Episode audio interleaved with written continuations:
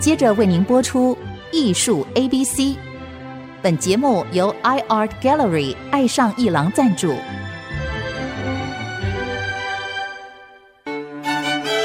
Appreciation, buying and collection。艺术 A B C，艺术入门的三部曲，艺术收藏的必修课，让您成为品味出众的艺术鉴赏达人。您的家成为风格独具的私人美术馆，实时与艺术之美对话。艺术 A B C，陆杰明主持。各位听众，大家好，这里是 IC 之音竹科广播 FM 九七点五，陆杰明老师的艺术 A B C，我是代班主持人郑志贵。我们啊，今天要谈一个有关于中国的文学史上、中国的艺术史上的一个重要的公案。可是呢，讲公案太严肃，我们来说一说，这是一个传奇好了。大家大概哎，可能都听过约略，可是知道这个完整的故事的人并不多。我们来说一说《兰亭传奇》。兰亭呢，就是《兰亭序》的兰亭。那么它不就是书圣王羲之写的最好的一篇字吗？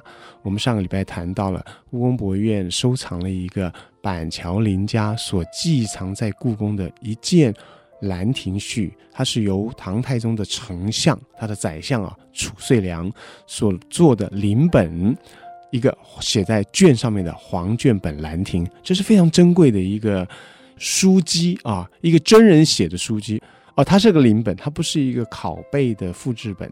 那么它具有很大的这个艺术上跟文化上的意义，因为呢，它以一个书法家对于书法的领悟啊，对于书法的理解呢，所临的一本亲眼看到的《兰亭序》，在这个世界上呢，有五本《兰亭序》最值得注意。第一本呢，就排在最前面的，就依照年代来分呢，是隋炀帝的臣子啊，最后到了唐朝做了国家图书馆馆长。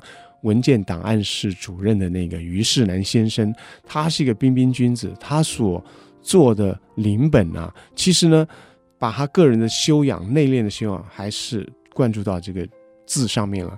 因此，我们看他的字呢，看不出哦，传说中王羲之的龙飞凤舞。所以我们可以把它当做一个有修养的书法家对于王字所做的理解。第二个版本呢，我们这样讲一二这样版哈，就是说后来在后世的乾隆皇帝啊，曾经选了很多在皇家的收藏，依序把它刻成了碑，让大家都能看到。因为纸本的这个真迹或者临本非常珍贵嘛，它刻上碑，那么。这个刻碑的顺序，第一个版本就是我们说虞世南啊，他认为是重要的一个版本。但第二个呢，就是褚遂良所做的临本，今天在北京。那么这个临本呢，它有很浓厚的褚遂良自己书法的这个风格在里头，我们呢也把它看中。但是呢，褚遂良有做了另外一个临本，就是今天在故宫寄存的这一件。板桥林家林婆寿的蓝千山馆的收藏中的还卷本《兰亭》，现在还在故宫博物院展览哦，展到二零二二年十二月二十五号，所以距离现在应该还有一个月左右。大家把握机会去看它，因为前一阵子故宫院长说以收藏空间不足为由啊，要跟这个林家解约，要退还林家，就我非常忧心这个事情啊。但今天我就不多谈这个事情，只是告诉各位那个版本有多么珍贵啊。那个版本呢，以书法家的这个笔法来临王羲之的这个真迹呢，他所表现出的字体中的那种风神呐、那种潇洒跃然纸上。所以我们相信呢，在这个世界上有两本《兰亭》啊，是最能够让我们借以理解或想象王羲之书法的。另外一个版本呢，就是我今天要谈的，在北京故宫有一个摹本，它不是临本，它是摹本。摹本的意思呢，就是我们把这个中国字“摸”这个字啊，那个手字边把它拿到“墨”的下方，它就变成“摹”了。所以“摹”跟“摸”是同一个字，就是一个接触的意思。也就是说，摹本它是一个用半透明的透光纸盖在真迹上面，然后用很细的毛笔去描那个字形，就双勾把它轮廓描下来，在中间再去填上那个墨。因此，你所看到的一个一个字都是描出来的，就双勾填墨描出来了。北京这个版本呢，就是一个专门描摹书法真迹的一个当时专家，他姓冯，我们说冯摹本的兰亭。那么这个版本呢，如果呢，大家在那个时候都相信，尤其是唐太宗交付给他来摹《兰亭序》的话，那么他一定照实的把当时的字迹的模样给摹下来了。所以说，如果要论临跟摹呢，摹可能还比较接近真实的字的模样。那么这个我们今天如果学《兰亭序》呢，写书法呢，我们会买一些帖子来临摹呢。这一个版本呢，就是大部分教学上哈所用的版本，因为它让我们相信。他当初呢，照着王羲之字呢，描了帖墨的一个摹本。那么这个摹本呢，叫冯承素冯摹本，在北京收藏，所以大家就会有一个印象了：北京收藏的冯摹本，台湾板桥林家寄存在故宫的褚遂良黄卷本的临本，就是两个可以加起来，让我们理解。让我们想象，让我们推测王羲之的《兰亭序》的字，一个是带有书法家的灵动的笔迹，有神韵；一个是不把自己的个性放进去，然后专门的、专心的描这个字形，填上墨的那个摹本。那。我们就来谈一谈冯摹本呢，它的这个成就还有它的特色。在唐太宗的时代啊，那个时候呢，他有几个有名的这个摹书家，例如说诸葛楨啊，啊，例如说这个韩道正啊，还有这个冯承素啊，他们都是当时的专家，在名字上留下来。而且如如果有时候刻碑的时候啊，碑上会写说谁谁谁写的文章，谁谁谁啊。把书法家这个字呢，把它描到这个石头上，谁谁谁去刻，这些专业人员呢，都会有名字留在这个碑上面哦。如果大家看这个碑的话，有时候会出现这些人名。那当然，书写者的这个字是我们比较注目的，因为他们写的这个端重啊，然后写的这个潇洒呀，或者写的这个凝结严肃啊，都会由这个书法家显现出来。那么唐朝因为对于书法有特别重视，从帝王以下哈。所有的读书人都做官都重视，所以呢，我们今天才理解兰亭要从唐朝开始。当然，书圣啊，就书法之圣人呢、也是从唐朝开始有这个称谓啊。因为唐太宗认为他是他等于是书中之圣了。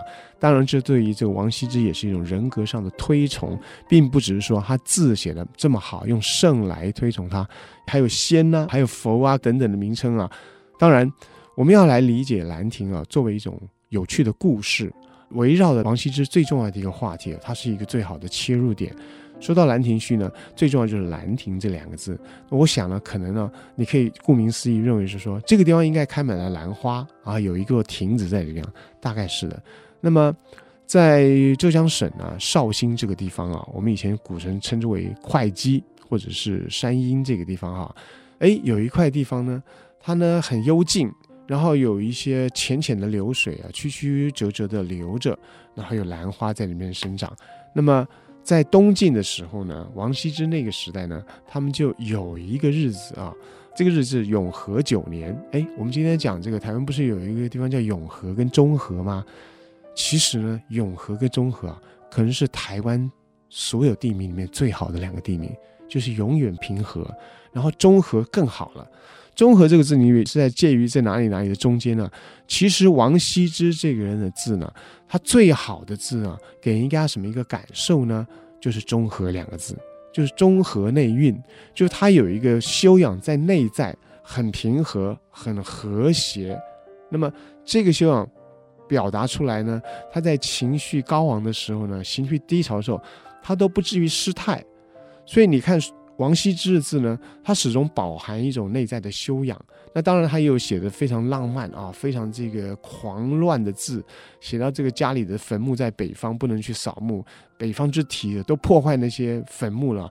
想到这内心摧绝啊，他写的丧乱帖就非常的悲痛，然后就超出了平常他那种很稳重啊、很内蕴丰富的那种性格跟修养了。那么他其他的字呢，大部分都是。非常有修养的，所以如果你光看他的字的外貌啊，有人会说王献之写的比较好哦。尤其像写草书这种字呢，王献之啊发展出来很美妙、很流畅、很光滑四照的那种风格呢，在当时有人甚至说是写的比王羲之还要好呢。可是呢，老成持重的人哦，年纪大一点的人，或者说对书法鉴赏力比较高的人，都说那哪里能比呢？王献之就是写的漂亮，那真正有内蕴的是王羲之。那要请问用什么字来形容呢？就是中和两个字。好，说回来，中和永和，其实呢，我们就要说，在某一个时代呢，曾经有人呢，因为一个有趣的事件，就是兰亭集会的这个事情呢，就写下了这一篇文章，写下了这篇字。我们有才之后的这个兰亭传奇，我们休息一下，待会来谈这个传奇的故事。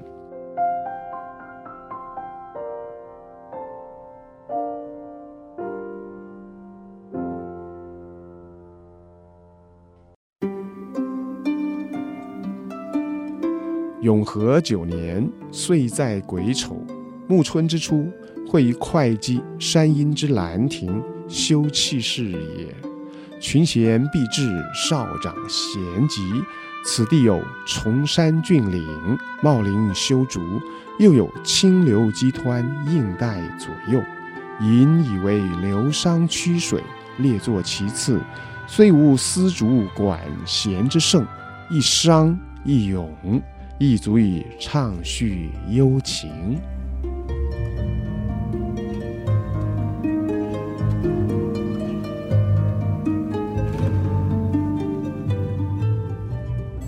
各位听众，我们回到《兰亭传奇》。说到《兰亭传奇》，有就是在某一年，就是永和九年，岁在癸丑。那是癸丑年呢，在这个春天三月的时候，就三月底了，所以他说暮春之初。会于会稽山阴之兰亭，就是我们在哪集会呢？我们在会稽，就是今天的绍兴。山阴，山的阴面跟山的阳面不一样，就是山的阳面是属于南边。早上的东边的太阳，到中午是南边，到傍晚是西南边，永远都照得到的山的地方叫做山阳。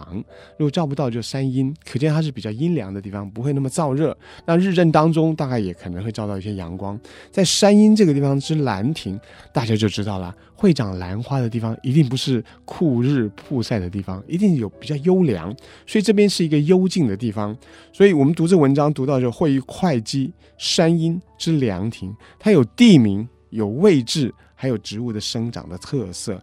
他们要干嘛呢？在这个地方呢，来做一个春季的郊游活动。只用两个字就说了：修磧室也。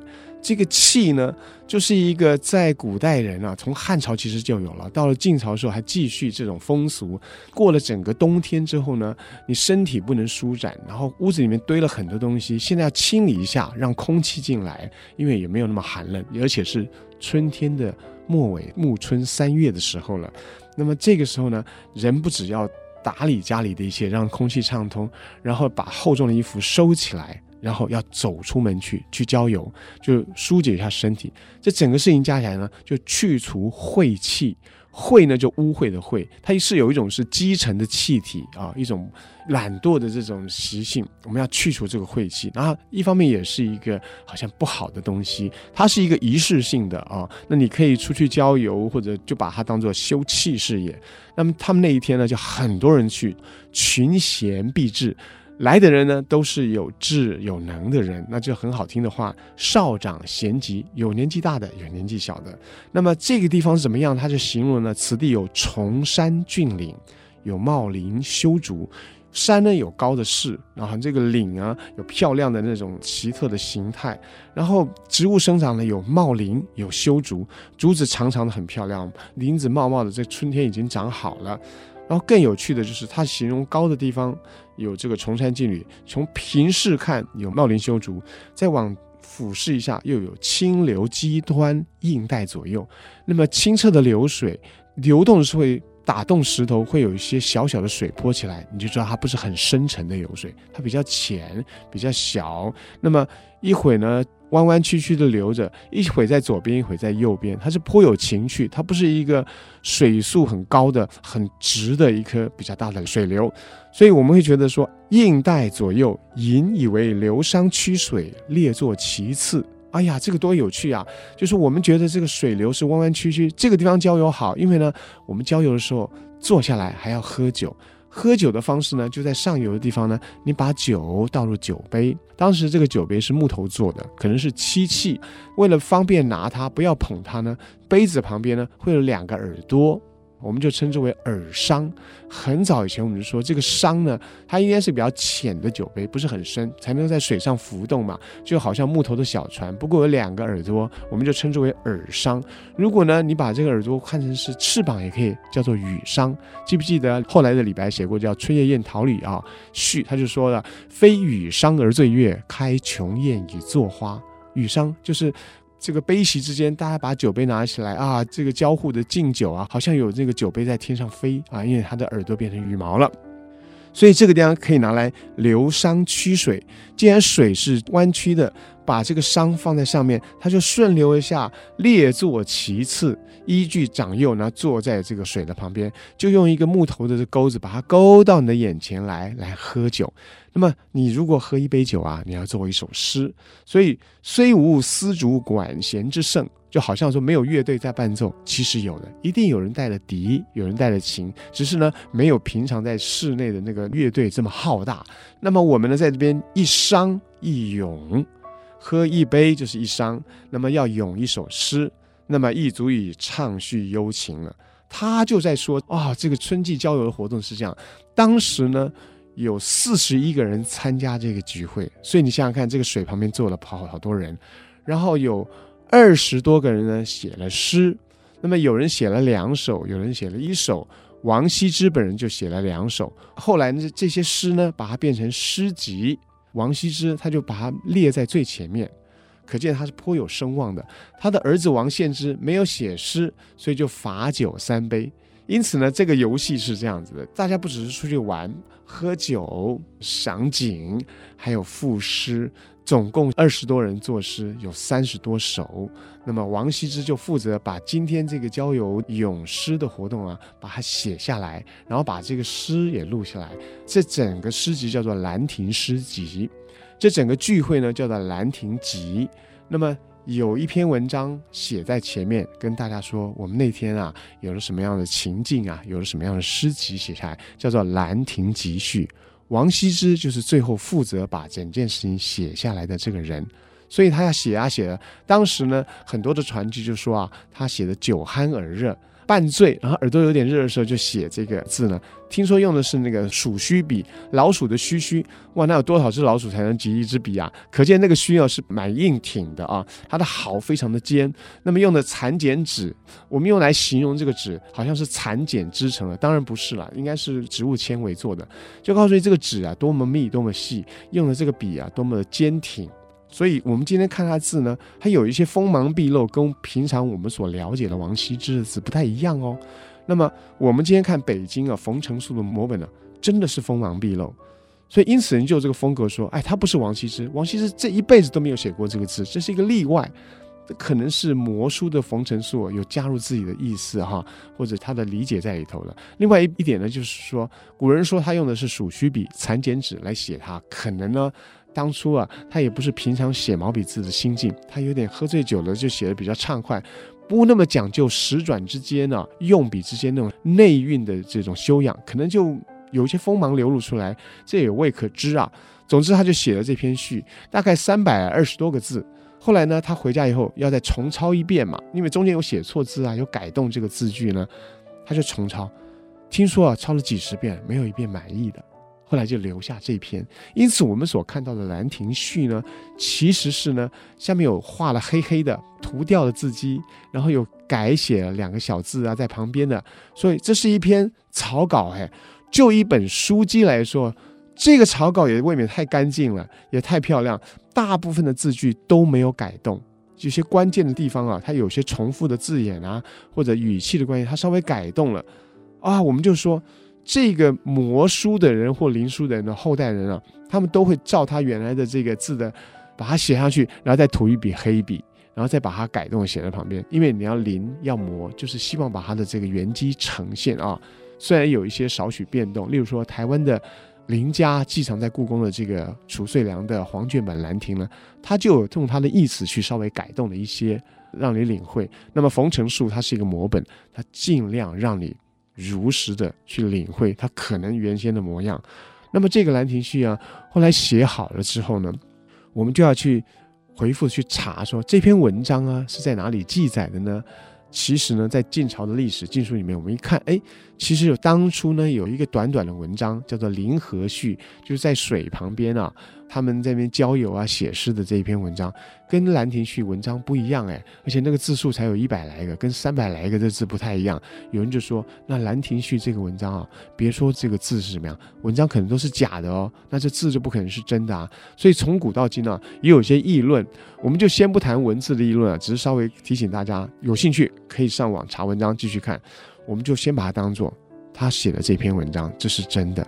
然后这篇文章呢，他在《古文观止》里面也收录了，所以上过高中的人啊，如果对古文有兴趣，买过《古文观止》，一定读过这篇文章。这是很美的四六骈文啊。那么我们把它当做一个在东晋的时候呢，抒发性情啊、感叹人生的文章呢，在这个文人一觴一勇的情境中呢，写下的一篇文稿。这个文稿呢，是王羲之非常的自在的情境下有感而发写下来了。后世人因为这个文稿，也因为这一篇书法呢，投入情感，然后研究王羲之，他就成为在这个世界上呢，我们理解王羲之、欣赏王羲之的凭借。所以呢，在故宫的冯承素的摹本，在台北的。褚遂良的黄卷本的临本呢，是在这个世界上很珍贵的两个，应该是韵味跟他的形象都能够让我们追想王羲之的重要的凭借。大家对《兰亭序》呢，他的传奇、他的文章，还有他的书籍呢，趁这个机会可以去理解一下。